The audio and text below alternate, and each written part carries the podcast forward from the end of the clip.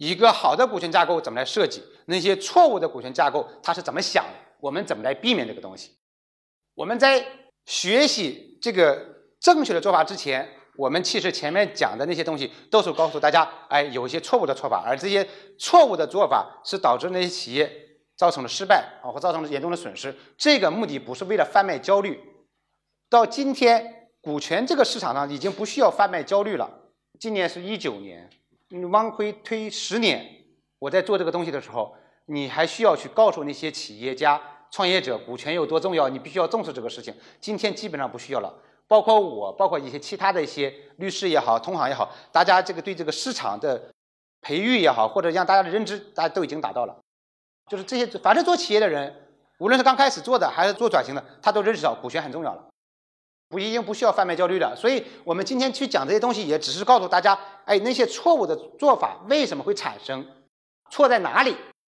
我们先看一个案例：山东某民营石化公司，公司做了十四年，啊，高管加员工两百多人，股东为夫妻，各占百分之五十，做到最好的时候，年收入近亿元啊。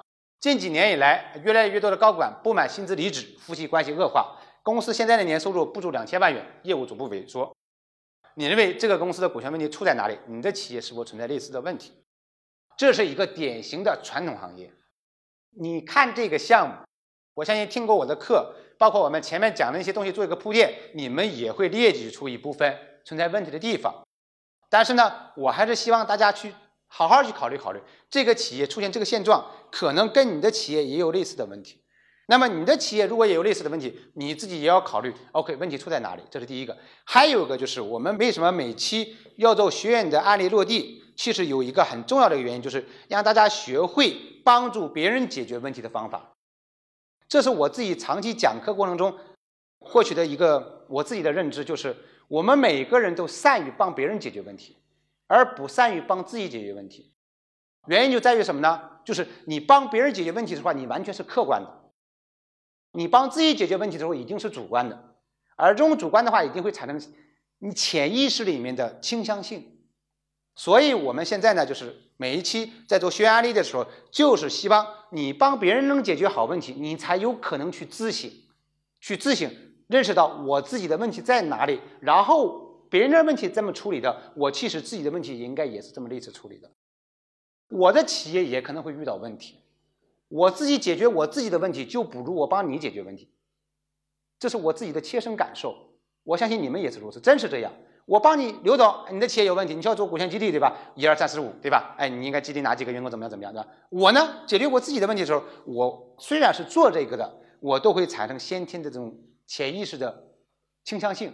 何况我是专门做这个的，而且你帮别人解决问题的时候不带感情。你帮别人解决问题是不带感情的，你帮自己解决问题一定是带感情，带感情你就会产生客观性的偏差。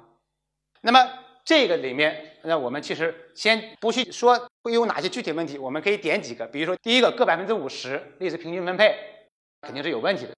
第二，夫妻店，我们这一期没有啊，这期我们前面好几期每一期都有夫妻店，夫妻店大多数都有问题，高管没有激励，为什么这些人走啊？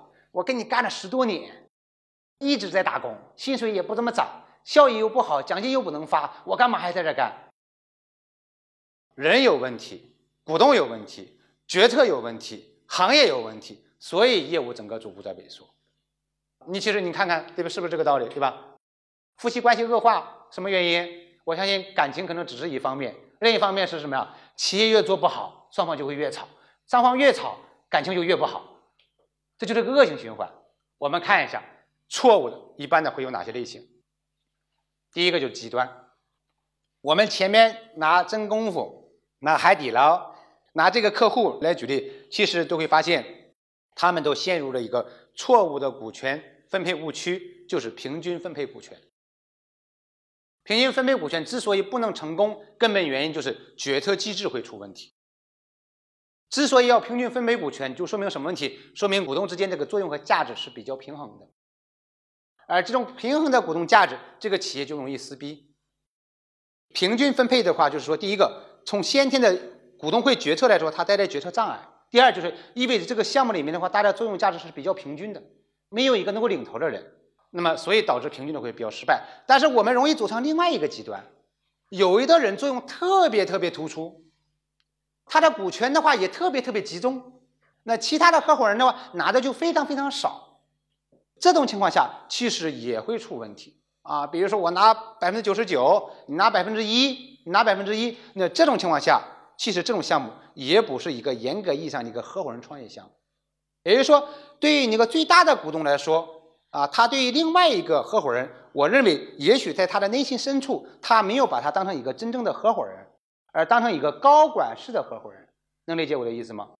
我有一个项目，也是一个医疗领域的一个项目，这个人非常非常牛，他说：“你看，技术是我的，产品是我的，资源是我的，也就是说，他做这个项目基本上他需要的东西都有了。”他说：“王律师，你看，我现在找到人其实就是帮我干活的，我就。”拿出一个点、两个点、三个点，要分的几个人？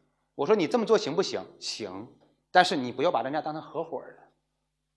你把人家当成合伙人，人家也不会认为自己是合伙人。啊，你给我零点五个点，啊，我们五个人分一个点，一个人零点二个点，然后你说我是你的合伙人。